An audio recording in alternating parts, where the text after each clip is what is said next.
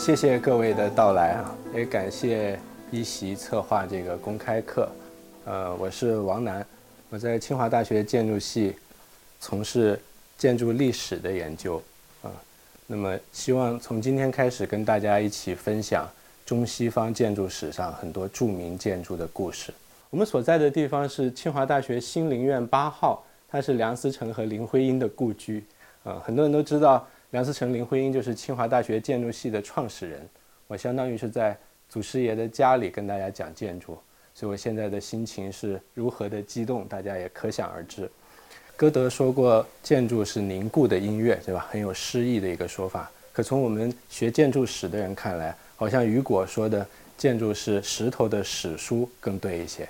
尤其对西方建筑而言，如果再加进中国建筑的话，我们可以说中西方的建筑是土木砖石写成的史诗。所以希望能和大家一起来感受这首东西方建筑的史诗，啊，开启一场东西方建筑之旅。如果要开展一个中西方建筑之旅，第一站应该设在哪里呢？罗马，当然是罗马。大家是不是很熟悉这个台词？啊，经典的影片《罗马假日》的结尾啊，记者们围着奥黛丽·赫本饰演的安妮公主问：“这次出访欧洲各国首都，对哪个城市印象最深刻？”公主先是很官方的回答说：“各有千秋。”最后终于抑制不住内心的激情，说道：“罗马，当然是罗马。” Rome. By all means, Rome. I will cherish my visit here in memory as long as I live. 所以，我们也从罗马开始我们的建筑之旅。罗马在西方被誉为永恒之城、不朽之城。因何永恒？因何不朽呢？我觉得在世界上吧，没有任何一座城市会像罗马这样。从古罗马到中世纪，到文艺复兴，再到巴洛克时期、新古典主义时期、近代各个历史时期最精彩的杰作汇于一堂啊！所以歌德说过，一个人如果看到了罗马，他就看到了一切。那文艺复兴时候，很多大建筑师，像布鲁乃列斯基、布拉曼特、帕拉蒂奥，都有过这样的年轻时候的经历，到罗马的废墟上去徘徊，去欣赏，去测量。学习古建筑，啊，所以年轻时候他们都经过这样的学习，像是朝圣一样的去看罗马。有一句名言叫“条条大路通罗马”，这是通向罗马的很典型的一条大路。这个话会让我们误以为很多大路通向的那个罗马城是一个很平坦的大都市，对吧？可是实际上真正到了罗马，发现原来罗马是一座山城。我们到处可以看到这样的上坡下坡的路，甚至是。这样的一座大台阶啊，这个是很有名的，叫西班牙大台阶，名字叫西班牙大台阶。其实，在罗马，今天去这个地方的年轻女生都会买一个甜筒冰激凌，模仿罗马假日里面公主的造型，哈，是非常浪漫的一个地方。那为什么会是这样呢？其实，罗马是建在七个小山头上的，换句话说，从七个小山头上的几个部落，慢慢发展成为西方古代历史上最大的城市。这七个小山在罗马诗人维吉尔的口中叫七座大山，哈，有夸张的这个成分。我们看这个共和时期的罗马地图，这个弯弯流过的这个河是罗马城的母亲河，叫台伯河，围绕它有七个山头。这七个山头里面比较有名的两座山，一个是这个叫帕拉丁山，是罗马皇宫所在地；一个是这一座叫卡比多利尼山。是罗马的朱比特圣殿的所在地。这个最重要的两座山呢，今天发展成英文里面两个很重要的词：palace 是这个帕拉丁山，然后 capital 是这个卡比多利尼山。啊，所以可以说罗马是整个西方的首都也不为过。要是中国人选择一个地方建立首都，一定会去看风水，找一个土地很平旷，然后取水也很方便，适合建都的地方。罗马人不是这么想的，他我发迹的时候是这七个小山头，我就要把它盖成世界的首都。但实际上，那个台伯河刚才看了，在那七个小山头的下头，取不着水。这时候罗马人就发挥他这个一根筋的精神，哈，从远在几十公里以外的其他水源高的地方把水运过来。怎么运过来呢？用罗马这种特有的高架输水道，这个水渠的顶上是一根输水管，下面用拱券高高的架起来。为什么呢？因为从那个远在十几公里以外的水源地到罗马的过程中，可能要跨过大河、跨过山谷，他就用这样一根筋的精神把水一路的运过来。不仅是罗马城自己哈，罗马的很多殖民地啊、行省也都这么干。这是在西班牙塞戈维亚，你看三层高的输水道。号称魔鬼桥，嗯，非常壮丽。由于来的这个水位很高啊，罗马城得天独厚，可以造很多喷泉。今天罗马更是遍地都是喷泉，其中最最有名的一座是这个特列维喷泉，装饰了很多壮美的雕塑，俗称叫许愿池。有一种说法是，离开罗马的前一天，跑到许愿池，背对着这个喷泉，扔出一枚硬币，如果扔进了喷泉里，以后就能回到罗马。啊，其实这个动作是很容易实现的，能不能回罗马，人生可不好说。我我去了一回，到现在也没回去。在这个许愿池里拍过的非常著名的这个电影哈，美轮美奂的这个景象，是费里尼的《甜蜜的生活》。然后这这一小段情节也蛮有意思。那个男主角追追逐这个女主角追了一整天了，到深更半夜了，还跟着她满地跑。然后呢，这个女主角捡到一只流浪猫，还让那个男的去给她买牛奶，半夜三更。然后等这个男的买完牛奶回来，就看到了一个动人的一幕：女主角穿着晚礼服走进特列维喷泉里头去了。然后那一瞬间，这位男士有点晃神了，都忘了自己今天是要干嘛了啊。后来当然他也潜伏到喷泉里，是吧？两两人都开始有一点要发生情感了。这个是那那部电影里面最最浪漫、最最唯美的场景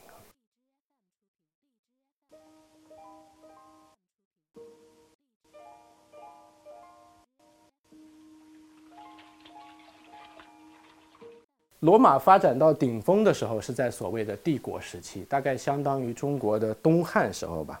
每一个皇帝都在这里建造自己的纪念碑，然后它形成了一个二十平方公里的巨大的规模。呃，什么概念呢？今天北京二环路以里是六十平方公里，相当于三三分之一个北京的老城。然后我们先来一番概览哈，看看皇帝们都大概做了什么事情，然后进行一番仔细的考察。奥古斯都啊，历史学家在评评论奥古斯都的时候说，他得到一座砖头的罗马城，可是他把它变成一座大理石的罗马，用来说皇帝的不朽业绩。可是从建筑学的角度讲，这句话是有问题的。一会儿我们讲罗马建筑的时候，就会发现奥古斯都没有建造一座大理石的罗马，可是确实进行了很辉煌的建设。他的时代留下的和平祭坛上的大理石雕刻啊，直追希腊人的雕刻，这是举世闻名的大角斗场。这是开始有一个著名的暴君叫尼禄，盖了一个巨大的宫殿金宫。他因为臭名昭著，继任者们就把他的建设通通抹去。把其中一个巨大的人工湖改造成了这个大角斗场，今天变成罗马的一个标志。你要在罗马城里迷了路，只要找到它，就能找到头绪啊！再继任下来的皇帝又建造了罗马城更辉煌的宫殿——奥古斯塔纳宫，今天还有遗迹在帕拉丁山的山顶上。罗马城盖到顶峰的时候，大概是在这个图拉真皇帝的时代。他也给自己留下了不朽的纪念碑，叫图拉真济公柱。这是一根三十七米高的整根石头雕成的大柱子，沿着这个柱子的表面很有意思哈，螺旋上升的雕刻了一长个这个历史画卷，描写他的军功。近些年由于旁边的这个马路啊污染太厉害，把这个柱子熏黑了。然后罗马的历史学家干一件什么事儿呢？就拿那个喷雾一点点清理这个脏东西。他们来做讲座的时候说很自豪，说我们在以每天一两平方厘米的速度前进着，这是他们对待文物的一个态度。哈德良皇帝哈，他也在罗马留下非常多纪念碑。这过去是他的陵墓啊，后来叫圣天使堡。在这个圣天使堡前头有一座桥，圣天使桥。上面有很多巴洛克时期大师伯尼尼的这个雕像，然后大家如果看《罗马假日》，有一个镜头是这个公主抡起一把吉他 暴打一个人啊，内幕闹剧发生在这个桥下哈。卡拉卡拉皇帝啊，建造了巨大的浴场，这是这个浴场中央的一个更衣室大厅。我们现在看到的天空原来是覆盖着穹顶的，后来都坍塌了，而是这种规模的建筑。到了罗马后期，君士坦丁大帝建造的巴西利卡，所谓的多功能议事厅啊，都是这种宏伟规模的。那么君士坦丁大帝后来又把罗马搬到了东罗马拜占庭啊，今天的土耳其伊斯坦布尔。从此以后，罗马帝国慢慢的走向衰落，直到西罗马的灭亡。这是我们看到罗马城一个个皇帝盖的这种不朽的纪念碑。我们再看一看罗马的普通人待的地方。今天罗马很难找到古罗马时期的住宅了，但还好有周边一些地方，比如庞贝。庞贝挖掘出来的遗迹里可以看到，当时典型的有钱人是住这种带天井、带庭院的宅子，他们的房间里面还画着精美的壁画。呃，有一些罗马的快餐厅，而且墙面上也装饰着壁画。哦，这个很不可思议，用红砖和大理石建造的仓库，这在罗马附近一个叫奥斯蒂亚的港口，啊，所以仓库也依然是很优美的建筑。罗马的居民由于过百万啊，城市里大部分的面积又都被皇帝占了，所以他们其实住在很拥挤的楼层里面哈。这这种楼房叫英苏拉，而且底层也一般来说还是比较有钱的人住的。上层就是密密麻麻的普通民众住的这个像鸽子笼一样的房子，呃，也一样是没有这个卫生间的，对吧？也一样会出现前不久大家关注的要倒尿壶的问题。罗马有一些特别懒又没有道德的人，会直接从窗户倒下来。这个历史学家路易斯·芒福德告诉我们，实际上啊，英国像爱丁堡这样的城市。直到近代还这么干，只是比古罗马时候已经文明多了。在倒之前会喊一声“倒尿，请注意”哈。那么很好，奥斯蒂亚这个地方也留下了很多这种因苏拉的住宅，可以看到当时的普通人的住宅，砖和拱券建造的楼房，在他们的一层还有这种小酒吧。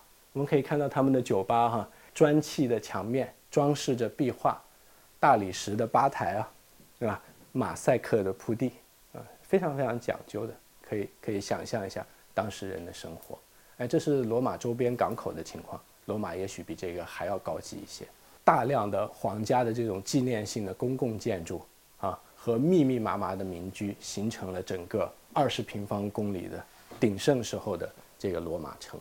摆在一起的时候啊，特别是看这个复原模型的时候啊，会有一个特别强烈的感觉，这个城市就是没有好好规划，对吧？乱七八糟的挤在一块儿，后来西方的这个城设计的学者讲出一个道理来说，这一个个巨大个的建筑自己往那一戳，本身也是一种秩序。那好吧，啊，所以这是城市史上很奇妙的现象，原因也很清楚，他自己要从七个小山头硬盖出来嘛，用他强大的这个工程技术来解决问题啊，所以最后就出现这么一个乱糟糟，但是又充满魅力、充满活力的城市。在细说每一个罗马的重要的建筑类型之前，啊，有有一点是绕不过去的，就是罗马建筑的老师。实际上，罗马建筑的老师是被他们征服的希腊民族的建筑，在艺术上是非常非常卓越的。呃，希腊建筑最杰出的作品是雅典卫城，尤其是这座帕提农神庙。希腊的神庙是一个什么情形呢？通常真正祭祀的地方啊，是一个小房间。但是大部分的地方都被外头一大圈柱子给包围了，所以这个神庙最杰出的这个外观表现，其实是无数的这个大理石立柱，托起上头的横梁和上最上面的三角形山花，像一个巨大的大理石雕刻一样。德国艺术史家温克尔曼有个著名的讲希腊雕刻的话，哈，叫高贵的单纯和静穆的伟大，用这个来形容帕提农神庙。也一点都不为过，甚至很多的艺术家也好，美学家也好，都认为希腊的代表性的艺术是雕刻，建筑都是跟着雕刻来的。就好比这个雅典卫城吧，它的总建筑师就是一个大雕刻家，叫菲迪亚斯。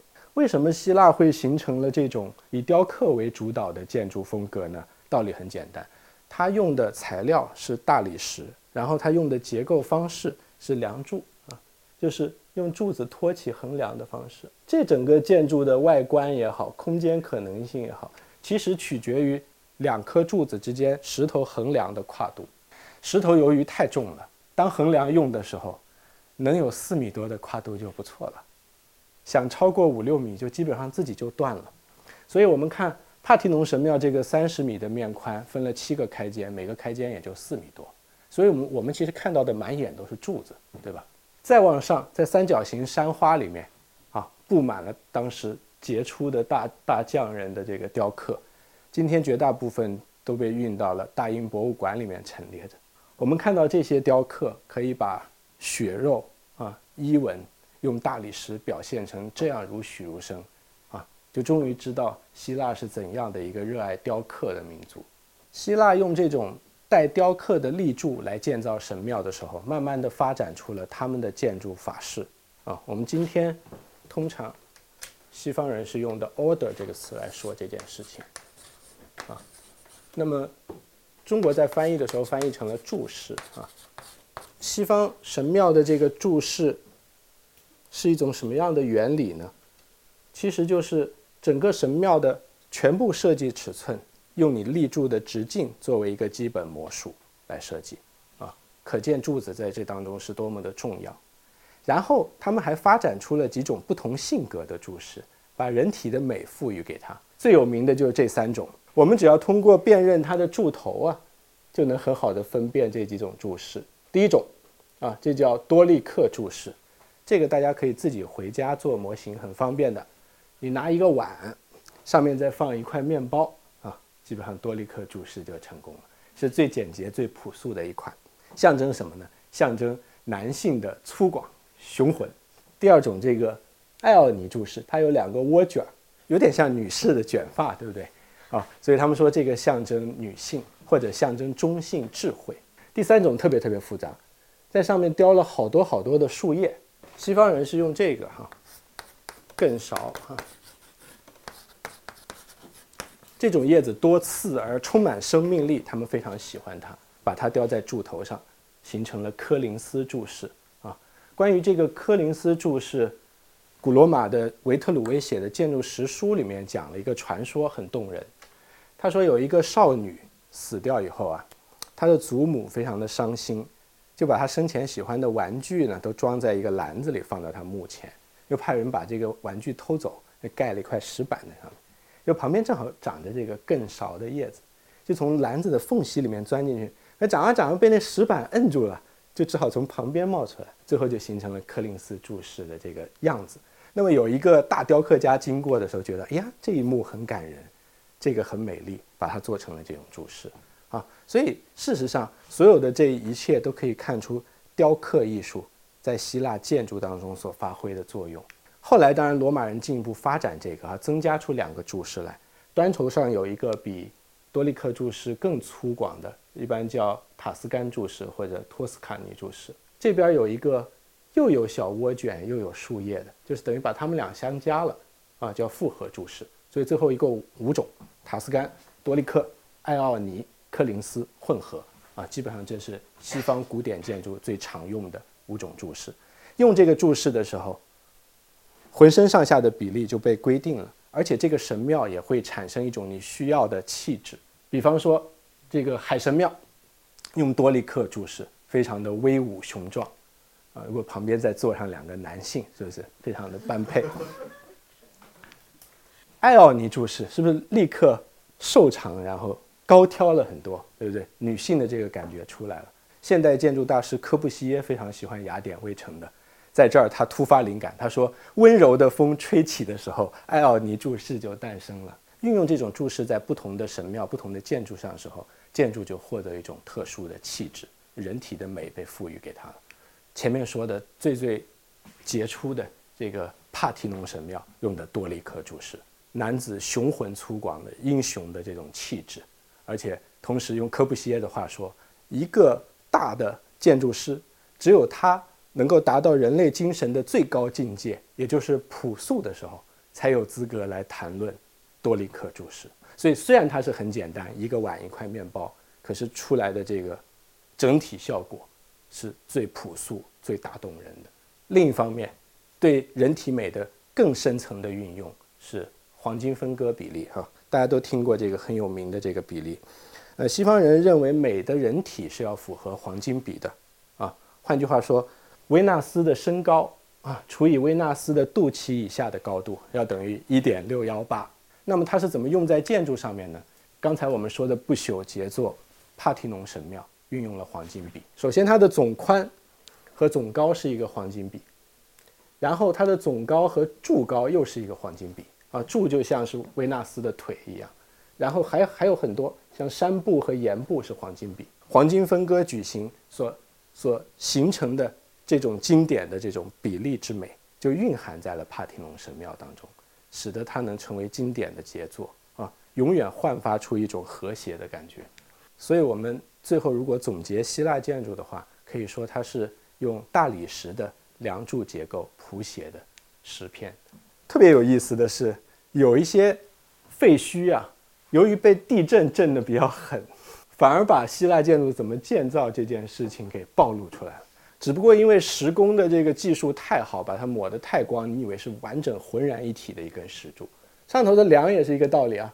本来以为是一整根横梁，对吧？你看，其实就是一节一节的，每一节都在铸心。希腊人由于不能获得太大的空间，就花了很多力气来雕琢他自己的大理石，也形成了不朽的建筑。在这点上，罗马人往前大踏步地走出很远来了，因为他们用了不一样的结构、不一样的材料啊。罗马有一件很重要的事情是对拱券结构的运用。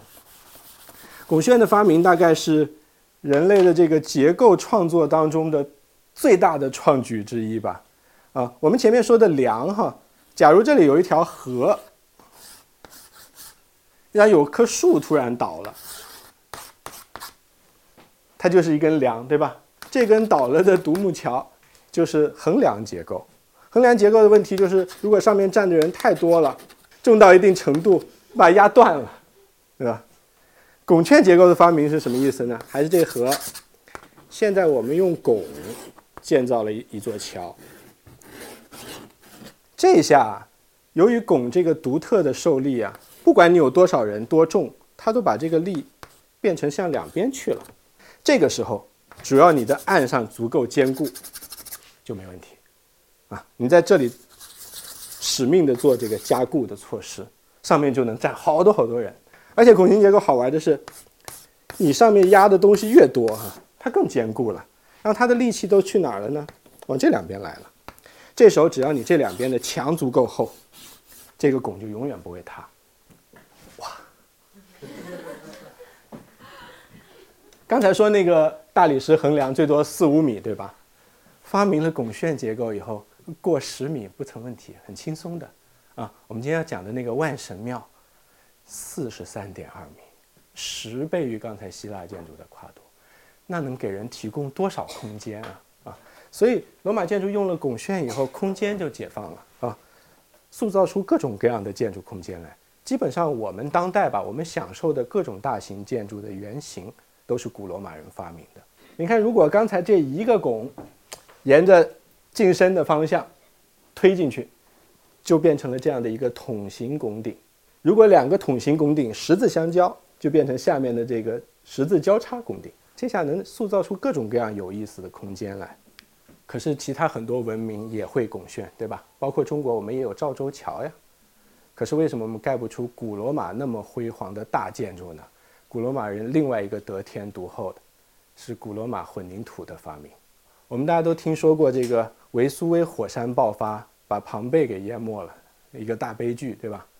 可是，火山也有它的好处。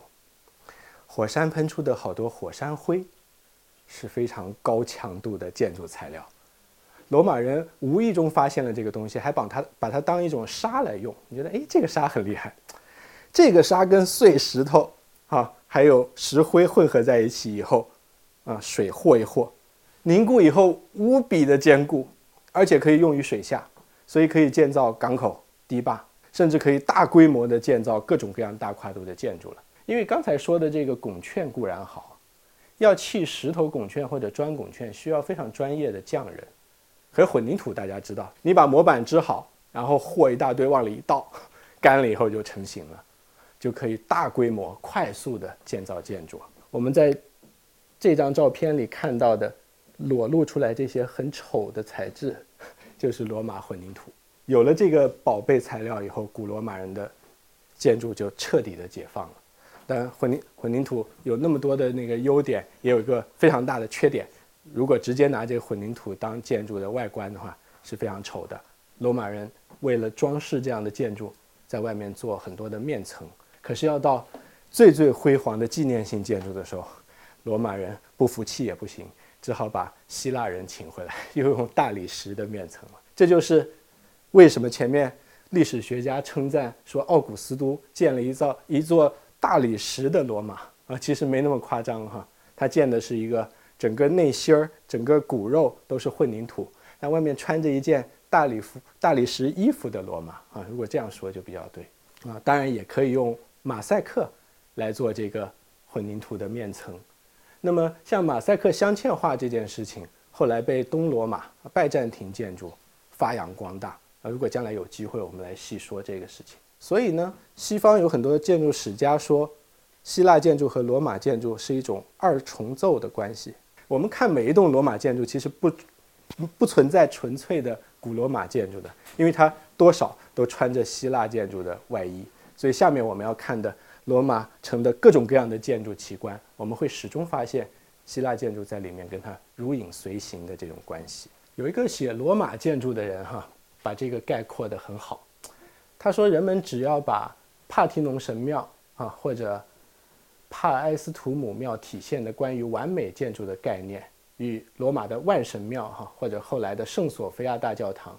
或者任何一座哥特大教堂的内部空间所体现出来的观念相比较，就能理解罗马建筑的革命啊！所以我们可以清楚地看到，罗马建筑是提供了一种空间，营造巨大空间的可能性啊！希腊建筑更多的把注意力集中在雕刻和外形的和谐比例上面。